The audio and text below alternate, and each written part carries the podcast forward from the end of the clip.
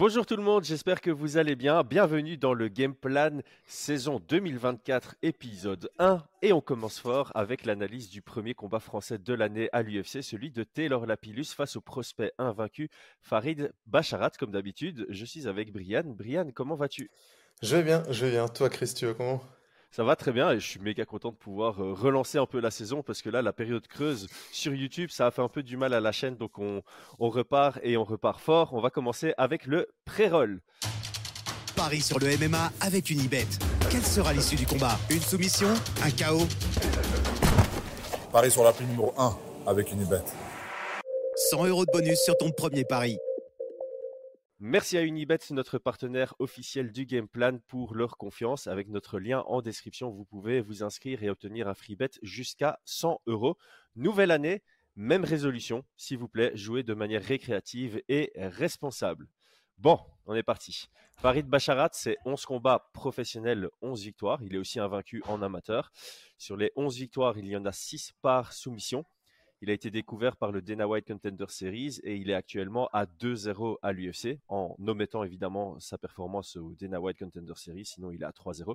Et là, il sort d'une victoire le même soir que Taylor Lapillus, puisqu'on l'a vu à l'UFC Paris 2 et il avait gagné dans le premier round par soumission.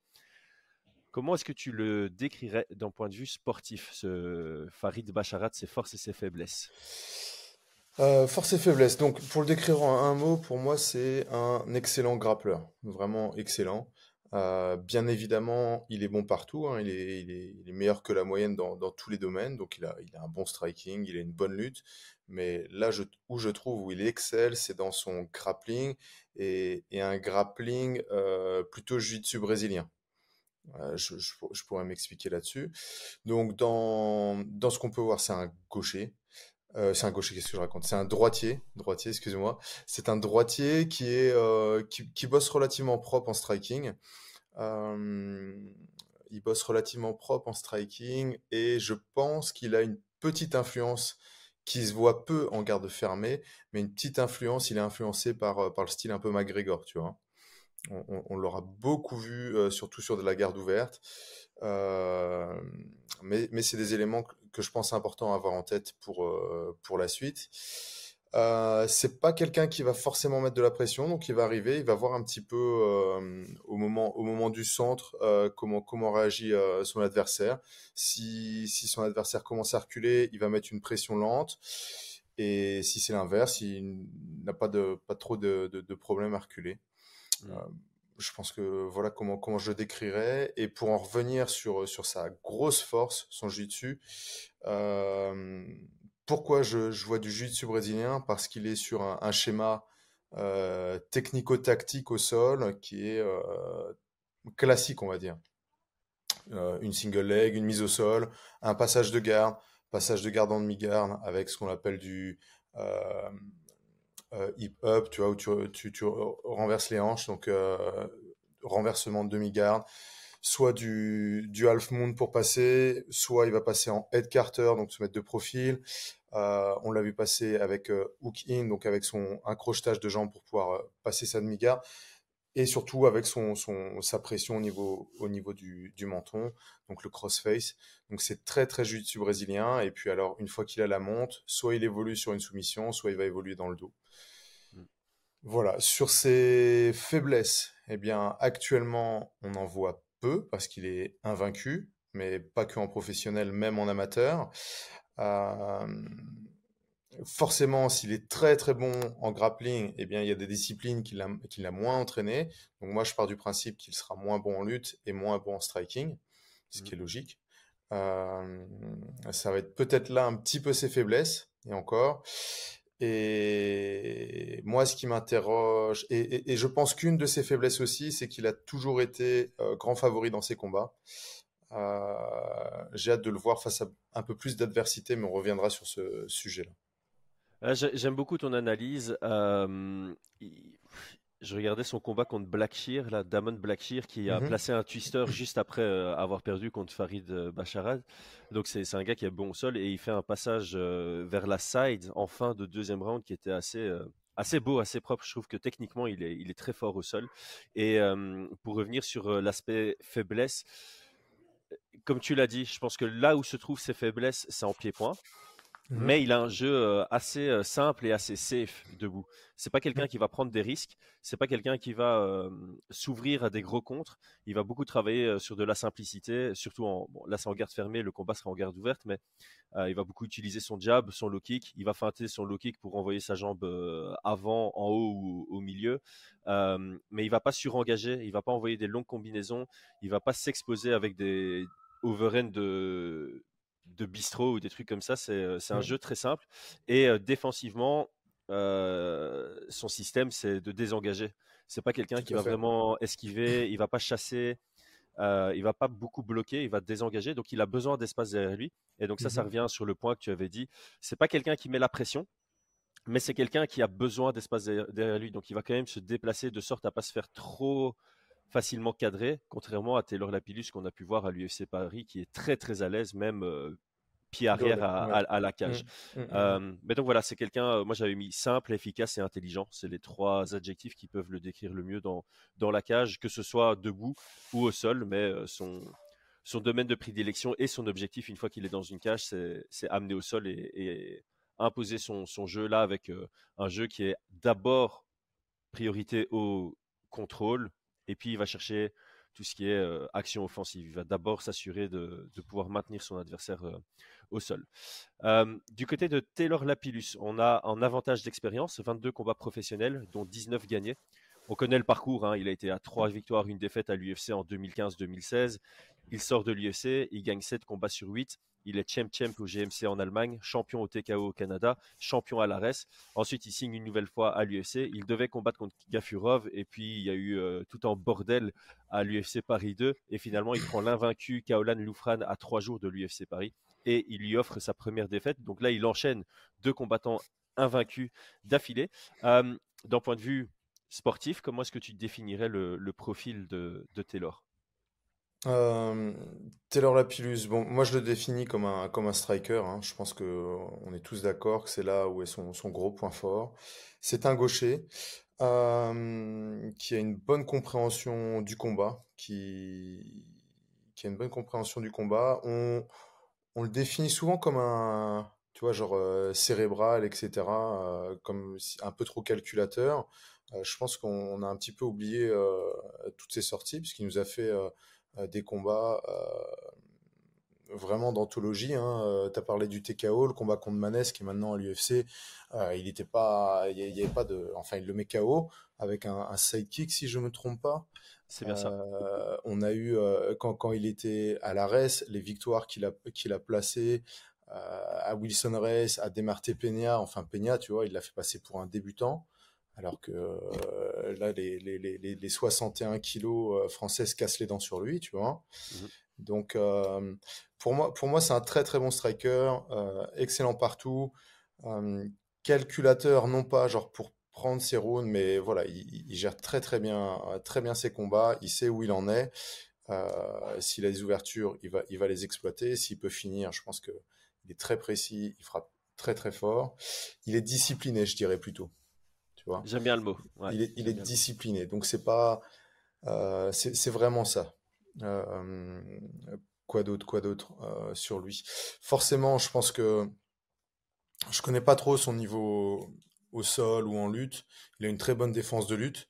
Ça, très bonne, très bonne échappée de lutte. Je pense que forcément, à l'inverse de Farid Bacharat, si tu es très très bon debout et que tu t'entraînes régulièrement en boxe, en striking, en boxe anglaise, ben forcément, euh, ton sol sera moins bon que celui qui fait l'inverse.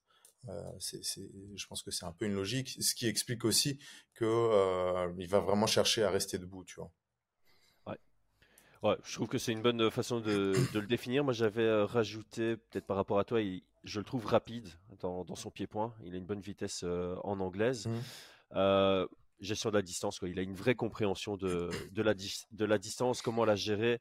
Euh, il étudie très rapidement la distance de ses adversaires pour pouvoir gérer le, le timing et les, les, attaques de son adversaire. Et puis, euh, je trouve qu'il gère bien sa, sa, morphologie. Il a une morphologie un tout mmh. petit peu. Bon, alors, j'ai pas. Euh, j'ai pas m'apparenté dans le, dans le travail de euh, sport posture conseil, mais je trouve qu'il a une morphologie qui fait un peu penser à Volkanovski dans le sens où il n'est pas super grand pour la division, mais il a une super grande allonge. Et d'ailleurs, je vais prendre des statistiques euh, des deux côtés. Hein. 180, ici, 184. Euh, ouais, c'est ça. Donc 184 d'allonge pour 1m68 de taille, d'après Tapologie. Et du côté de mmh Farid Bacharat, on est plus grand, 1m73, mais on a 1m80 d'allonge, donc on a une plus petite allonge. Donc il a vraiment, euh, comparativement à sa taille, il a une grande allonge. Euh, apparemment, ça s'appelle le, le quelque chose, euh, le ratio EAP. C'est la, la, différence d'allonge par rapport à, la taille et elle est énorme. Son ratio EAP est, très très grand et donc ça peut, ça peut être dérangeant pour un adversaire de faire face à quelqu'un d'un tout petit peu plus petit que soi, mais qui a une meilleure allonge. Ça peut un peu fausser les pistes et Taylor il est forcément habitué à ça et il gère ça très très bien. Je pense que c'est aussi des profils qui ont un, un, buste relativement long et des jambes relativement euh, un peu plus petites. Et c'est vrai que c'est un gros avantage parce que tu as l'allonge pour le striking et, des hanches un peu plus basses et donc une défense de lutte un peu plus, euh, un peu plus rapide, tu vois. Une mmh meilleure posture et tout. Oui, ça c'est son gros gros point fort. Hein. enfin son gros point fort. C'est physiquement euh, cette allonge, elle est, elle est immense comparée, comparée à la division. Hein. C'est clair, c'est clair. Mmh, mmh, Et mmh. il sait bien en jouer, ça, ça, fait, ça fait, partie de, ses grandes forces. Ok, euh, on va passer à la partie game plan du, du podcast. J'en profite euh, pour faire une petite parenthèse. Si vous suivez encore le podcast jusqu'à maintenant et que vous n'êtes pas abonné à la chaîne, profitez-en. Voici mon petit rappel. Abonnez-vous à la chaîne, mettez le petit like, mettez le petit commentaire avec votre pronostic et ce que vous pensez de ce combat. En tout cas, j'avais vu euh, quelques posts sur X et sur Twitter à l'international de gens qui attendent ce combat avec impatience et je trouvais ça je trouvais ça chouette de pouvoir le, souligner. Donc voilà, parlons euh, game plan. Du côté de, on va commencer par Taylor. Qu'est-ce que toi tu, as mis en place? Moi j'ai noté un truc euh, qui a été dit par Daniel Cormier, je pense, durant je sais plus quel combat de Bacharat, mais il disait que Bacharat était quelqu'un qui étudiait beaucoup ses adversaires, qui passait beaucoup de temps dans l'analyse. Euh, et je trouvais ça intéressant parce que quand tu sais que tu fais face à quelqu'un qui va passer du temps à t'analyser et à, euh, à, définir un game plan par rapport à ton profil, surtout quand tu es Taylor et que tu as beaucoup de contenu, que tous tes combats sont faciles à trouver, bah, tu dois un peu venir en disant bah, comment est-ce que je vais le surprendre? Parce que le gars va connaître mon style et va avoir adapté son jeu par rapport à, moi. Et je pense qu'un des éléments clés pour Taylor Lapillus, c'est de venir avec au moins un élément de surprise. Et, euh, voilà, maintenant je te, donne la parole, mais euh, euh, moi j'en ai noté un, qui pourrait être intéressant pour Taylor. Alors, ça, je, ne savais pas hein, pour Farid Bachar. Moi, ce que j'ai remarqué sur ces combats, c'est que je, je, m'en suis jamais caché. Hein. Je le trouve très très bon, Farid Bacharat. Quand je l'ai vu euh, euh, combattre à, hum, l'UFC Paris, il était excellent. Par contre, une des constances que j'ai vues, c'est qu'il est toujours favori. Il est toujours face à des adversaires qui sont sur le papier moins bons que lui, techniquement. Et la réalité, c'est que quand vous regardez ses combats, euh, les mises au sol, les, la, comment dire, la, direction du combat qui va vers la victoire sont rarement liées aux compétences de Bacharat, mais souvent à des erreurs de ses adversaires. Donc, par exemple, euh, Black euh, Shear, Black Shear? Black Shear, ouais. Black Shear, euh, il est debout, il met de la pression, il n'y a aucune raison, il cherche une mise au sol. Domaine de prédilection. Première, première erreur, et il se crame. Il se crame sur la mise au sol, et après, on a Farid Bacharat qui déroule du striking et c'est là où on le voit le plus à l'aise. Juste avant, il était, c'était compliqué pour lui debout et Black Shear cherche un takedown, il échoue, il galère après sur la fin de son round. Donc première erreur. Euh, Rodriguez, euh, Rodriguez sprawl, très belle défense, il va chercher une prise de dos, éclaté au sol, il laisse il laisse, enfin n'importe quoi, il le récupère ce bras enfin le bras qui passe et il le remet au sol. Je dis mais c'est pas possible quoi, tu vois, mmh. euh, à, ce niveau-là. Euh, Begos, Begoso euh, au Danaway Contenders, tentative de mise au sol, il saute une guillotine. Euh, il est sur une single leg, il saute un pour essayer de chercher un ibar, tu vois, une clé, une clé de clé de jambe. Des erreurs qui pour moi, n'arriveront pas du côté de Taylor parce que je pense qu'il est très discipliné. Mais je pense qu'il va suivre à la lettre. Ouais. Maintenant, une fois qu'on a enlevé toutes ces zones-là, j'ai regardé, voilà, combien de mises au sol réelles dans la, avec un, quelqu'un qui veut pas se faire mettre au sol, il a obtenu. C'est beaucoup moindre. Tu vois ce que je veux dire? Ouais, ouais, C'est ouais. beaucoup moindre. Euh, combien il a obtenu face à des gars qui acceptent de se faire mettre les épaules au sol pour grappler, tu vois? Ça, c'est des choses, ben forcément, maintenir au sol, on l'a vu contre des, contre des gars qui étaient, qui avaient même pas un niveau régional, ils arrivaient à se relever, tu vois? Ouais. Donc, c'est autant d'éléments qui me disent que euh, faut refuser le sol, bien évidemment, du côté de Taylor, et il va falloir arriver en étant très discipliné. Ouais. Très discipliné, suivre le plan, euh, le faire échouer. Et, et là, j'ai vraiment hâte de voir un petit peu ce que Bacharat va, va proposer, tu vois. Mm. Donc, sur l'élément de surprise, oui, peut-être qu'il étudie, mais je pense que actuellement, dans ses victoires, souvent, il a eu des adversaires qui lui ont donné euh, des opportunités, tu vois, qu'il n'a pas Mm. lui-même créé parce qu'il a étudié son adversaire. Je sais pas si je suis euh, assez clair là-dessus. Pour moi, c'est très clair. J'espère que tout le monde euh, saura interpréter ce que tu viens de dire de, de la bonne manière, mais ça, ça me paraît clair. Il, il fait face à des bons gars, mais face auxquels il est favori et qui font systématiquement une petite erreur. Et comme on sait, euh, une fois que tu es à l'UFC et, dans- et que tu te diriges vers le top de l'UFC, ben, une Mm. demi-erreur, ça te coûte une victoire. Et, euh, et voilà, Bacharat est capable de profiter de ce genre d'opportunités Ouais. qu'on lui laisse et de, de prendre les rounds grâce à ça ou d'aller finaliser derrière grâce à ça prendre Exactement. le cas de, de Rodriguez. Moi, ce que j'avais mis comme élément de surprise euh, qui pourrait être intéressant, c'est d'augmenter un peu le, le volume du côté de Taylor. Euh, Mhm. Dans le sens où, debout, euh, comme je le disais plus tôt, Bacharat, c'est quelqu'un qui va engager sur des choses simples, il va engager sur son jab, il va engager sur son, sur son low kick. Bon, il aura ses stratégies en, en, en garde ouverte, mais c'est pas spécialement quelqu'un qui va contrer, c'est pas spécialement quelqu'un qui va rester dans la boîte, c'est plutôt quelqu'un qui va désengager. Et tu sais, ce genre de combat, ça me fait un peu penser à Max Holloway contre Calvin Qatar, où tu as deux gars qui sont très très forts pour euh, engager, initier l'action, mais qui sont pas spécialement des contreurs et qui sont plutôt à, à désengager quand on engage contre eux. Mm, Et donc, mm, ce qui s'est passé, Max Holloway, il a mis beaucoup plus de volume que Qatar. Alors oui, de temps en temps, ça a créé des échanges, mais il a étouffé, il a submergé Qatar qui, ben, si tu es quelqu'un qui initie l'action et qui contre pas, tant que ton adversaire t'envoie du volume, bah, toi, tu es en réaction par rapport à lui. Et donc, je pense que si Taylor augmente un tout petit peu son volume euh, habituel, ben, il va sortir Bacharat de son jeu debout et il va commencer à minimiser les, les, les opportunités offensives de Bacharat en pied-point. Et donc, c'est là où il va devoir trouver le juste milieu entre activité, pression, mais sans s'exposer au takedown ou au grind à la cage, parce que euh, voilà, s'il expose ses hanches, euh, comme tu l'as dit, Taylor a une un très bon système anti-lutte, il est très difficile à mettre au sol, mais je pense que Bacharat est aussi capable d'aller chercher euh, du clinch à la cage, marquer des petits coups de genoux et prendre du, prendre du temps sur le round pour pouvoir Mm. euh, marquer ses points.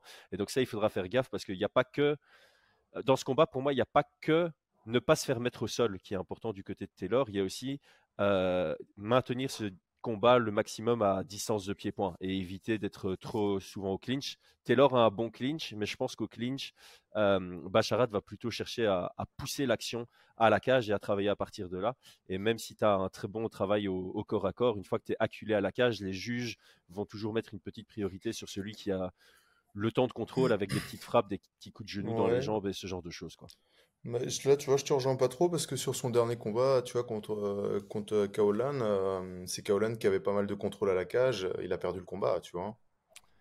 Ouais, ouais, oui, tout à fait. Mais il a je perdu le combat parce que Taylor mettait des... marquait ses points avant d'être. Ah ouais, euh, mais bien sûr, bien sûr, mais je pense pas du tout, du tout que Bacharat ait le niveau de Kaolan euh, en lutte à la cage, tu vois. Ni la pression, ni la force.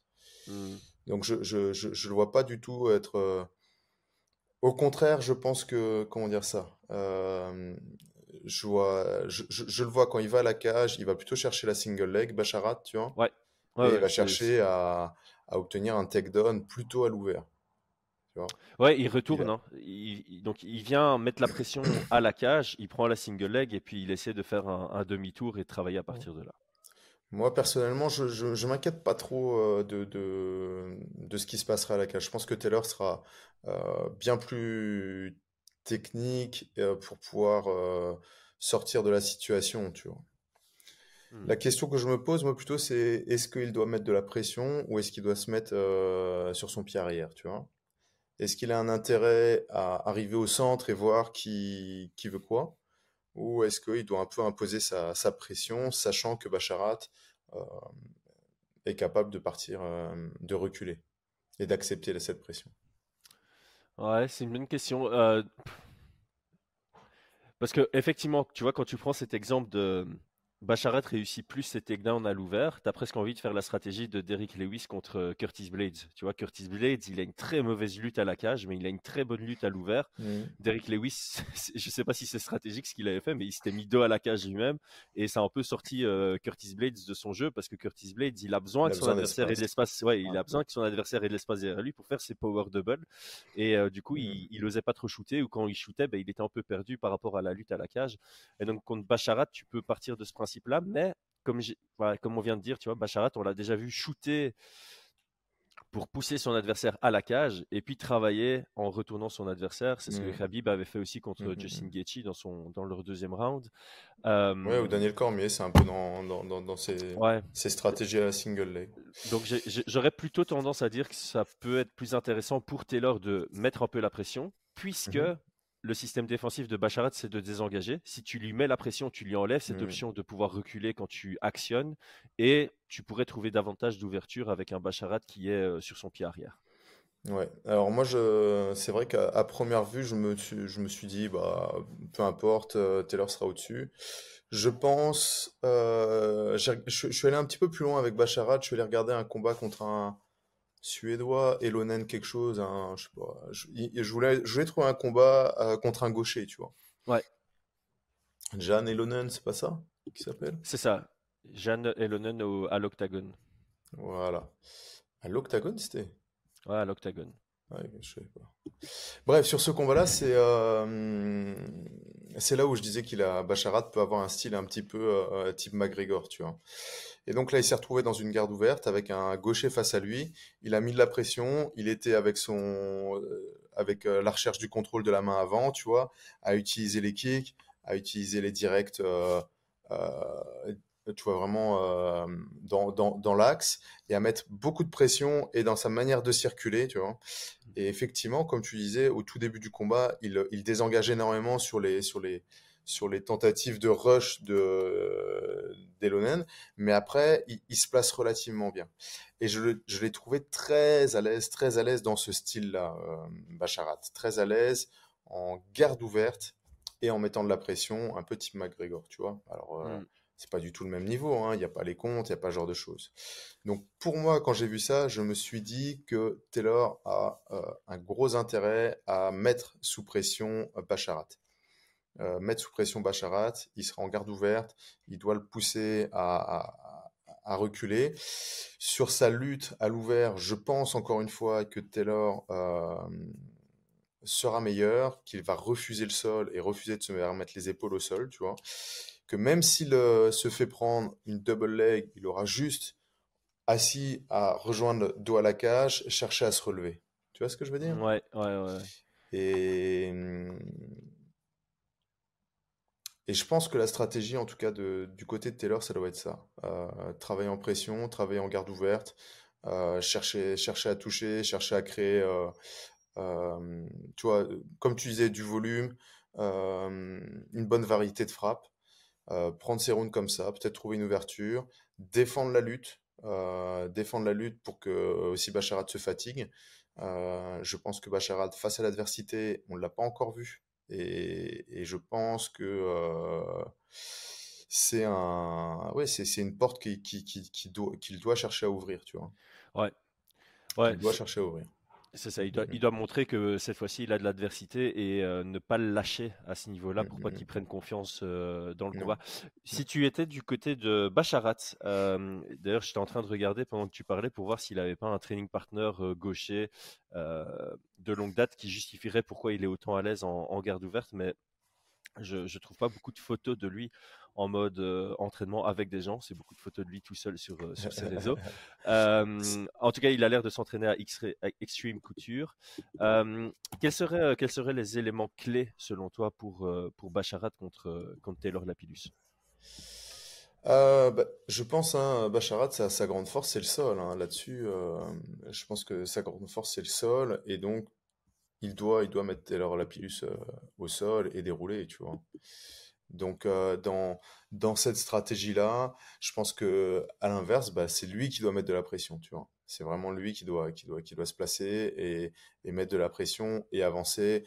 Frapper avec sa droite, plonger dans les jambes, par exemple, tu vois, ce genre de choses, quoi.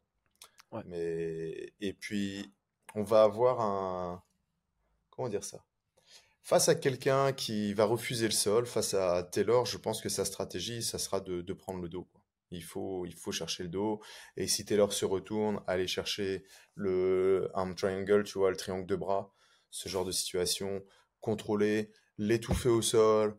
Et euh, je pense que ça doit être sa stratégie à 100%, Ouais, tu vois. ouais, parce que ce qu'on avait vu de Taylor, et d'ailleurs, je pense que ça match très bien d'un point de vue euh, dynamique, euh, parce que ce qu'on avait vu justement du côté de Basharat, c'est quand il amène au sol, en général, quand ça se relève, c'est parce que son adversaire a explosé. C'est pas parce que son adversaire est allé chercher une deep half centimètre par centimètre et s'est relevé euh, progressivement. C'est souvent sur des explosions avec euh, un butterfly hook ou ce genre de choses.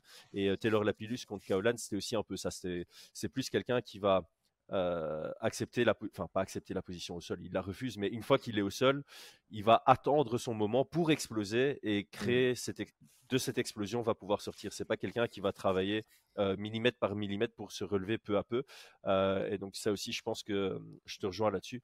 Si Taylor se fait mettre au sol, c'est pas le moment de, de stresser. Je pense qu'il sera capable de, de retrouver son chemin vers ses, vers ses pieds. Mm. Bah écoute, je pense qu'on a fait un bon tour. Ah, sauf si t'as encore quelque chose. Euh, non, je crois que c'est bon, hein. Je pense que, comme tu dis, euh, ouais, pour, euh, pour Taylor, en revenir sur le sol, il devra vraiment se méfier de, euh, des ouvertures qu'il peut laisser à, à tu vois.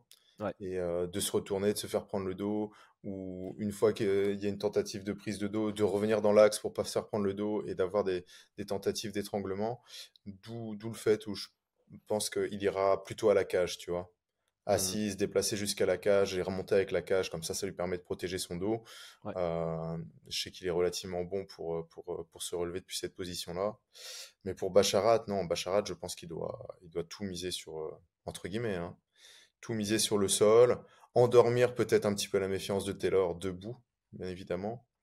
Euh, voilà quoi. Et, et bien évidemment, Taylor, il doit, il, il doit, il doit, il doit se méfier de son, son striking parce que ça reste du, du 4 au Z, tu vois, et, et c'est, ça reste un bon striker, tu vois. On peut Oui, pas bien sûr, bien sûr. avoir un truc euh, à la, à la McGregor Nurma- Nurmagomedov où tu es tellement obnubilé par le sol, tu oublies que le gars, bah, il s'est frappé, tu vois. Bien sûr. Ouais, ouais, c'est clair. On, on- on a tendance à donner un avantage à Taylor debout, ce qui me semble complètement logique, Mm. mais c'est pas parce qu'on lui donne un avantage debout que Farid Bacharat est incapable de faire quoi que ce soit. Je pense que Farid Non. pourrait aussi en- très bien ennuyer euh, Taylor avec, euh, avec la bonne approche.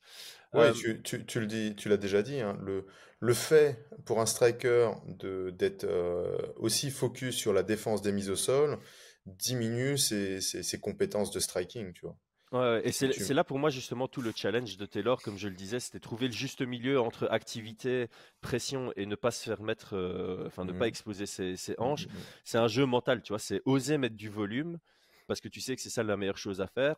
euh, en étant conscient que le gars va vouloir te mettre au sol, mais il faut pas que ça te rende attentiste. C'est Tout surtout ça. C'est si tu sais que ton adversaire veut te mettre au sol et que c'est là où il a le plus de chances de gagner, il faut pas que ça devienne une crainte au point de te rendre euh, sans volume ou de te sortir de ton jeu. Mais par contre, il Ouais. faut que la crainte soit une force. Il faut que cette crainte te rende conscient du risque et du danger pour pouvoir travailler dessus et avoir un bon jeu euh, anti-lutte. Donc c'est ouais, c'est tout un travail euh, mental, je pense. Et euh, euh, Taylor travaille avec Eric Cara, donc euh, au niveau Ah ouais. mental, euh, je pense Mm. qu'il est, il est, il est Ah bien en place vrai, dans, sa tête. Mm. Ok, passons à, à la- l'avant-dernière partie de ce podcast, la question du membre. Donc, on a reçu une question de, on a reçu pas mal de questions et pas mal se ressemblaient. Donc, j'ai sélectionné celle de Simon Gross. Comme d'habitude, je vais faire la petite publicité à, à tout le monde. Donc, il est possible de rejoindre la chaîne en tant que membre, ce qui signifie contre une petite partie financière qui commence à 99 centimes par mois. Et ça, ça vous donne accès à certains avantages comme le fait qu'on réponde à tous vos commentaires de manière exhaustive, le fait que vous puissiez poser vos questions lors des game plans. Euh, on fait des vidéos exclusives réservées aux membres aussi, et il y a d'autres avantages. Donc voilà, il y a un petit bouton quelque part en dessous de, de cette vidéo qui est euh, qui s'appelle rejoindre, je pense, ou rejoindre en tant que membre. Sinon, il y a le lien en description. Et, euh, et voilà. Donc, Simon nous a posé la question suivante. Pensez-vous que l'ascension de Lapillus est vouée à être freinée par son style qui n'intéresse que peu l'UFC, ou bien le développement récent du MMA en France, d'une scène française et de nombreux combattants français pourrait lui permettre de grimper les échelons malgré ça, en cas de victoire bien évidemment.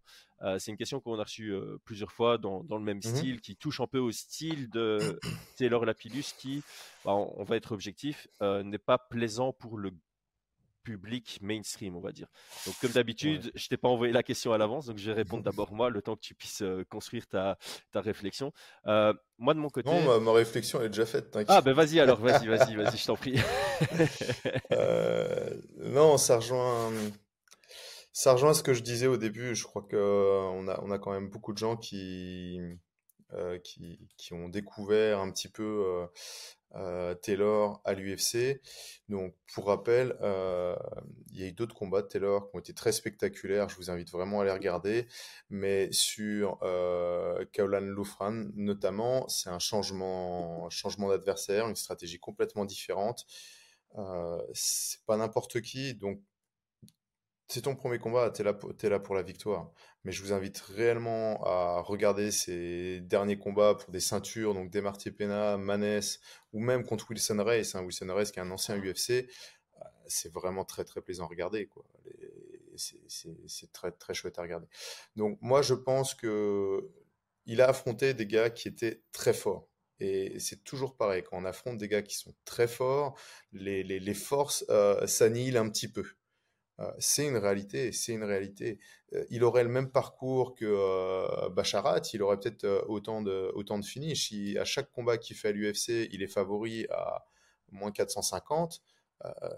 vous imaginez bien qu'il a que des KO. Donc ça dépend aussi de tout ça. Ça dépend aussi du, circuit qu'on vous propose. Hein. Donc non, moi je je m'inquiète pas. Je, je pense clairement qu'il va arriver pour gagner. Ça, c'est ce qu'il faut. Je pense qu'il est dans une catégorie qui est très très compliquée. Je pense qu'il euh, lui suffit de une belle victoire pour pouvoir être propulsé. Donc euh, nous, notre taf, c'est euh, de lui apporter de la force, tout simplement, et mmh pas d'attendre qu'il gagne par KO pour dire ah, c'est bon, on peut lui apporter de la force, l'UFC va le suivre, tu vois. Ouais, je, je te rejoins à 100%. En fait, chacun a son style et c'est ça la mmh. beauté du MMA aussi, c'est que c'est une question de trouver son propre style, le développer pour le, le peaufiner au mieux et faire en sorte que ce style soit meilleur par rapport à celui de, de ton adversaire.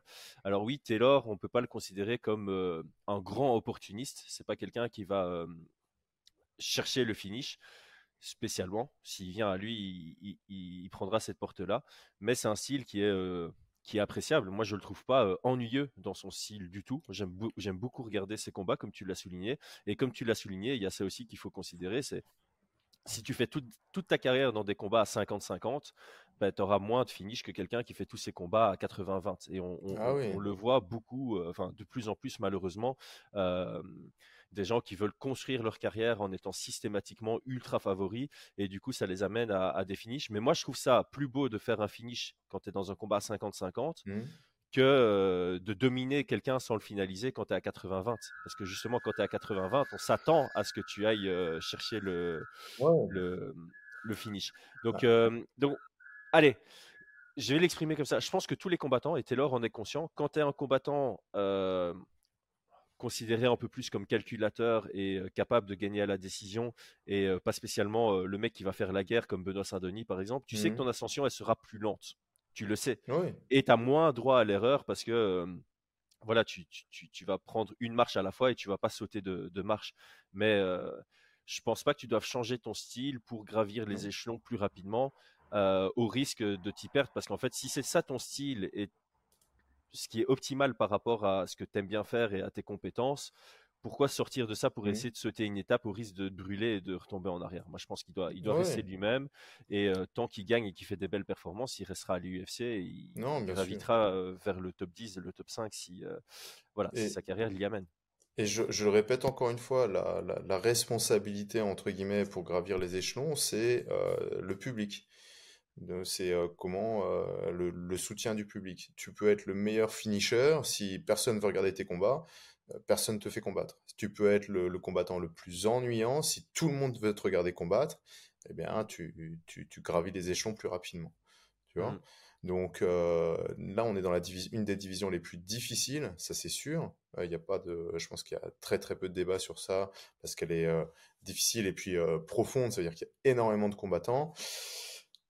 Le chemin va être beaucoup plus long que sur les, les, autres, choses, ça c'est sûr. Mais nous, notre taf, c'est de soutenir. Et encore une fois, je vous invite vraiment, si vous le connaissez peu, à aller regarder les masterclass qu'il a fait avant l'UFC c'est des finishes, il y a des finishes et des décisions où techniquement c'est incroyable, tu vois. Wilson Race, euh, c'est incroyable comme combat, tu vois. Donc, euh, non, je pense, je pense que plus la France va, va, va donner du, soutien et plus il va aussi avoir des combats où il pourra mieux s'exprimer, tu vois. Mais sur ce combat-là, je, je pense qu'effectivement, c'est un combat qui est très compliqué dans euh, stratégiquement on n'aura peut-être pas le finish qu'on souhaite avoir, mais, euh, mais si on si s'il y a du soutien, le prochain combat et qui gagne, le prochain combat, on aura peut-être un combat un peu plus euh, favorable techniquement pour avoir du finish, quoi. C'est vrai. c'est vrai que dans ce combat-là, moi, je, et on, ça fait une belle transition vers les, les pronostats et, et pronostics. Euh, et pronostics. on arrive à la fin. On arrive à la fin. pronostics. Alors, Officiellement, euh, donc malheureusement, euh, c'est sur la carte préliminaire, donc il n'y a pas de cote sur euh, notre partenaire unibet.fr. Par contre, si on va voir sur les sites américains qui proposent des cotes, on est sur un 60-40 à l'avantage de Farid Bacharat. est-ce est-ce qu'on est d'accord là-dessus ou pas? Je me, enfin voilà, avant qu'on commence le podcast, on était tous les deux pas d'accord sur cette cote et je pense que les gens auront compris au fil de notre discussion que on avantage, on avantage davantage euh, c'est bizarre à dire, mais c'est correct, c'est correct. Euh, on avantage davantage euh, Taylor Lapillus, mais à quel point? Quel était ton, ton pronostat? Alors, pour être honnête, je me suis pas posé la question sur le sur le, pronostic quand le combat était annoncé. Je me suis juste dit, oh, ils lui mettent encore un, solide client. Quand j'ai quand j'ai entendu parler des, des codes, c'était euh, sur l'interview avec euh, Taylor où il disait qu'il était euh, underdog. Et à première vue, je me disais, bon, bah, en même temps, Bacharat 11-0, très bon striker, ça m'étonnait pas trop, tu vois. 60-40, mmh. en regardant les combats, non, je pense que je pense que je vais mettre ma pièce sur Taylor. Ouais, ouais. je, pense qu'on est plutôt sur un 50-50 parce que c'est du, c'est vraiment opposition de style. J'ai mis la même chose. Moi, je vois un 50-50 ici. Mais euh, je vais peut-être être, euh, je m'en fiche, hein, euh, peut-être être, pas très, pas, très juste. Enfin, je pense, je vois plutôt même un, 55-45 Taylor. Je, je préférais être dans ses baskets que dans celle de Bacharat si je devais combattre. Ouais, je pense que, je pense que Taylor a un chemin J'aime pas utiliser ça comme terminologie, mais je pense que Taylor a un chemin vers la victoire plus facile que Bacharat. Bacharat, il va vraiment devoir aller le chercher. Euh, alors que, Taylor, il peut euh, gérer le. tu vois, Taylor peut être plus dans la gestion du combat pour aller chercher la, victoire, alors que Bacharat, s'il veut la victoire, pour moi, il doit aller vraiment la, mmh, la mmh, mmh. chercher au. À, allez, à, la dure, quoi. Vraiment, c'est quelque chose qui va devoir euh, bosser sur trois rounds non-stop, alors que j'ai pas envie de, dire que Taylor peut être euh, sur un siège confortable, mais euh, son style fait qu'il peut aller chercher une victoire classique par rapport à ce qu'il fait, euh, à ce qu'il fait d'habitude, et il peut s'augmenter ses chances de mmh. victoire avec une stratégie bien, bien adaptée. donc moi, je voyais aussi un 50-50 et je voulais pronostiquer avec le corps. Donc moi, je, je, vois Taylor s'imposer à la, à la, décision dans ce, dans ce combat. Comme tu le disais, je vois pas un finish sur cette, sur ce combat-ci. Euh, et je pense, je pense, euh, ça aussi je voulais peut-être notifier, je pense que les codes de Paris 60-40, c'est parce que quand tu regardes Taylor, tu te rends pas compte à quel point le mec est précis dans sa gestion de distance. Et c'est au moment où tu rentres dans la cage contre lui que tu vois à quel point c'est impressionnant la manière dont il a, la, manière dont il gère cette distance, dont il gère le combat, dont il, il a vraiment une compréhension du combat comme tu l'as dit plus tôt. Et je pense que ça, ça se voit pas spécialement à l'œil nu. Et c'est pour ça que peut-être que les codes de Paris ont eu tendance à le mmh. sous-évaluer euh, et à mettre Bacharat autant favori dans ce combat.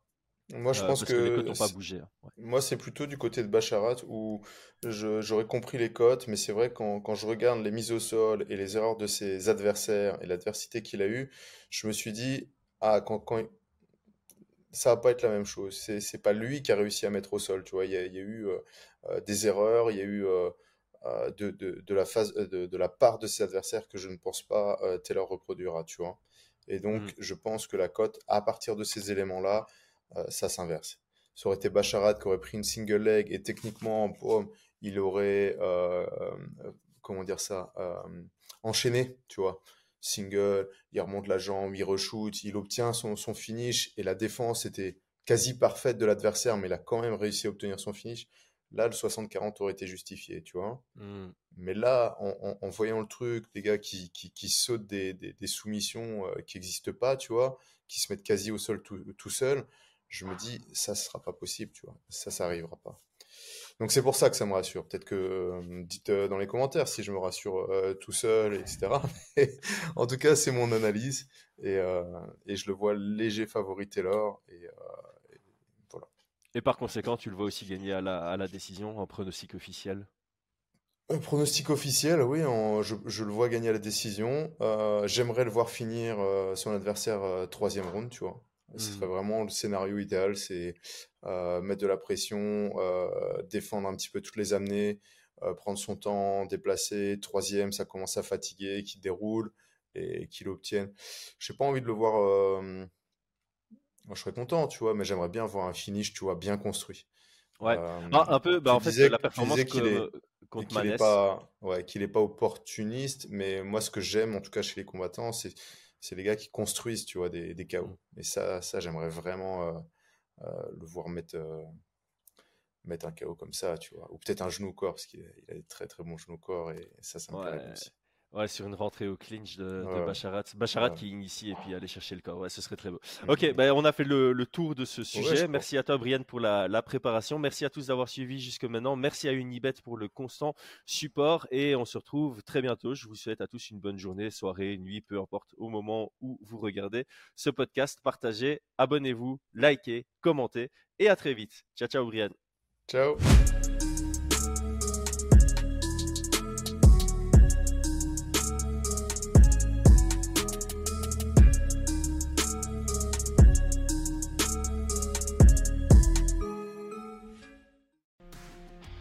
Et c'est tout pour aujourd'hui. L'équipe Fight Minds te remercie d'avoir investi de ton temps pour écouter le fruit de notre travail et de notre passion commune pour le MMA.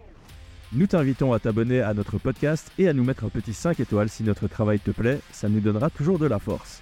Et si tu veux donner un petit coup de pouce à notre projet, parle de nous autour de toi, ça contribuera à notre développement. Nous sommes également sur Twitter et YouTube, viens nous y retrouver pour échanger. A très vite pour plus de contenu sur l'art de la bagarre.